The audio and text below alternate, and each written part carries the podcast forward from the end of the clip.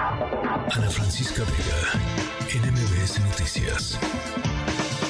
Lo hemos platicado en estos días, la elección del año que entra va a ser la más grande de la historia, no solamente por el número de cargos en disputa, los votantes, las casillas que se prevén, las boletas que se tendrán que, imprimir, los presupuestos que están también ahí, pero más allá del tamaño, eh, y creo que estarán de acuerdo conmigo, más allá del tamaño hay cosas pues mucho más importantes, mucho más fundamentales que están en juego para este 2024. Por ejemplo, la fortaleza y el respeto a las reglas y a las instituciones electorales, una de las cosas que están eh, en juego.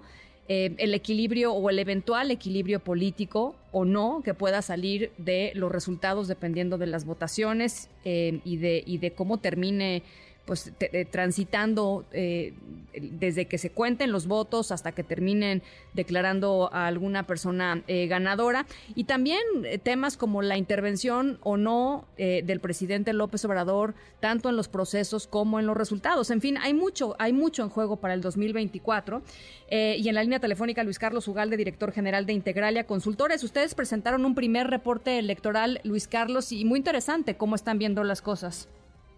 Sí, Ana Francisca, eh, este reporte que por cierto tu, eh, tu auditorio puede verlo en la página de internet de Integral a Consultores, básicamente es una radiografía del tamaño de la elección, una elección muy grande, más de 20 mil cargos a elegir, eh, una elección que desde mi punto de vista es relevante más que por la elección de la presidencia de la República, que es lo que todo mundo ve, por la elección del Congreso, porque eso es lo que puede definir la arquitectura política y la arquitectura democrática de México para las siguientes décadas.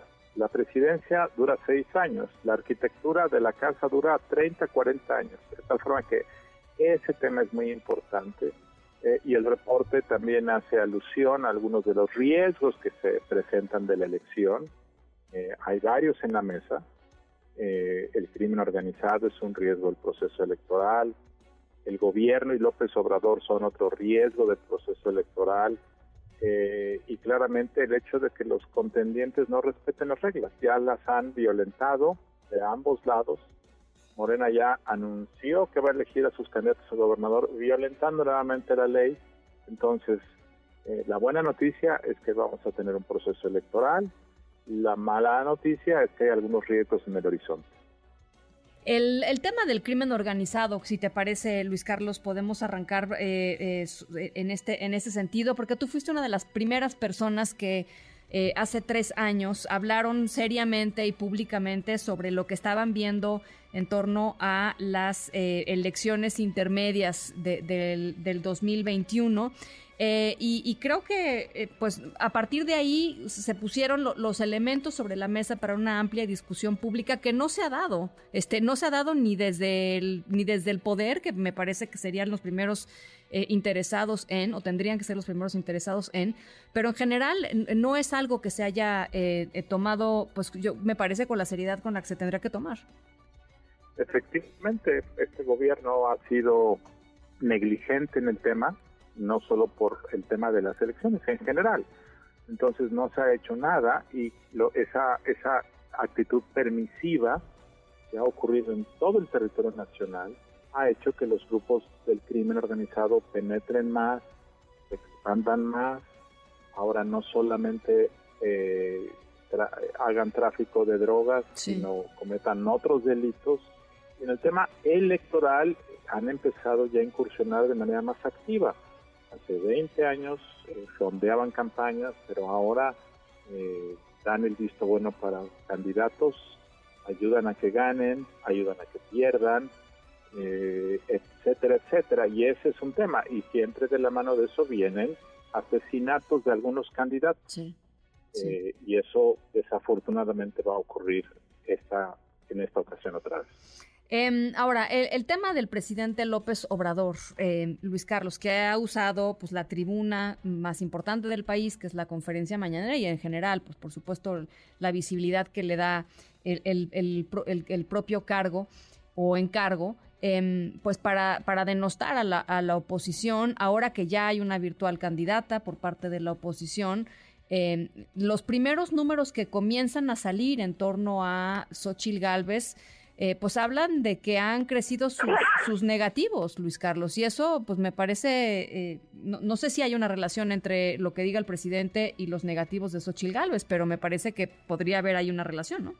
Sí, yo creo que son fruto directo de los ataques del presidente. Xochil Gálvez es una persona que hasta hace poco pues había estado poco en el ojo público, y López Obrador ha sido el orquestador principal de ataques. La mayor parte o todos los ataques que yo he visto han sido con base en difamaciones, en, cuestiones que no son ciertas o al menos pues, debe demostrar que lo son, pero parecen ser difamaciones y parecen ser invenciones. Pero claramente eh, ha sido tan repetitivo desde la mañanera que, pues sí, si alguien no ha oído de alguien y lo primero que oye es que el presidente repite una y otra vez, que esta mujer hizo tal o hizo aquello, pues claro que tiene un impacto. Y eso eh, claramente está ahí. Y esto lleva a una reflexión de que la constitución impide que el presidente se meta en la elección.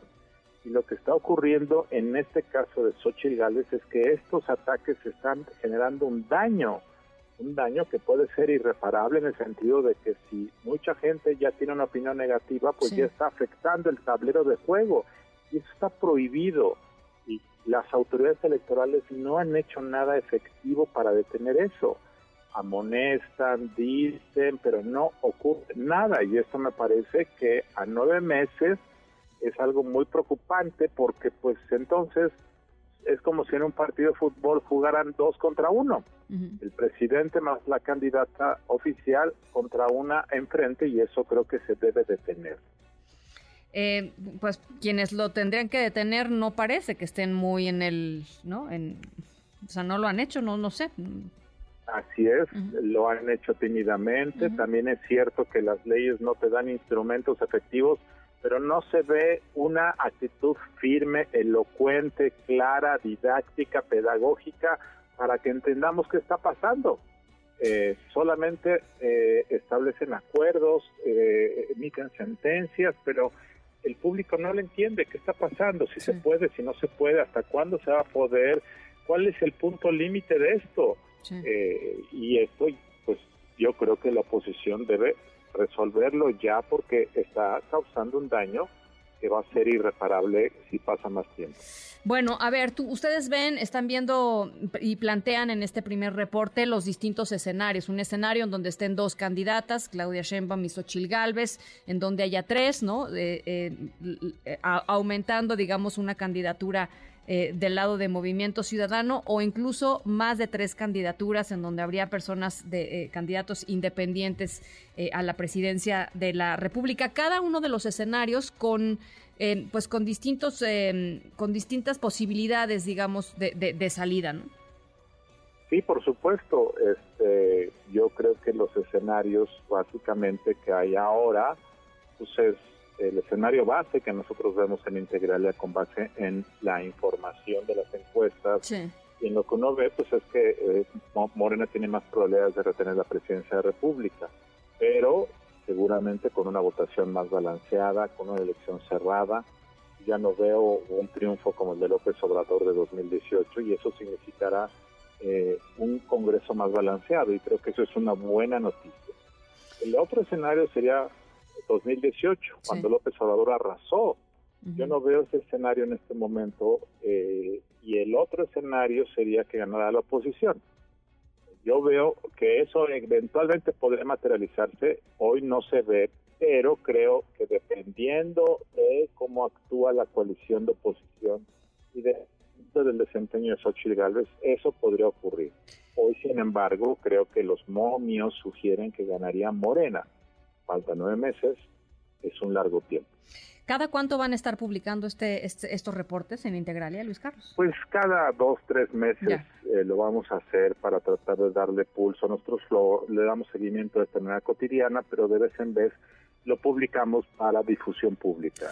Eh, pues, pues creo que va a ser muy interesante ir eh, recorriendo, digamos, y ya después este, entregar la carpeta engargolada con todos los reportes este, ya, ya en 2024 con las conclusiones eh, que vayan surgiendo. Te agradezco por lo pronto, Luis Carlos.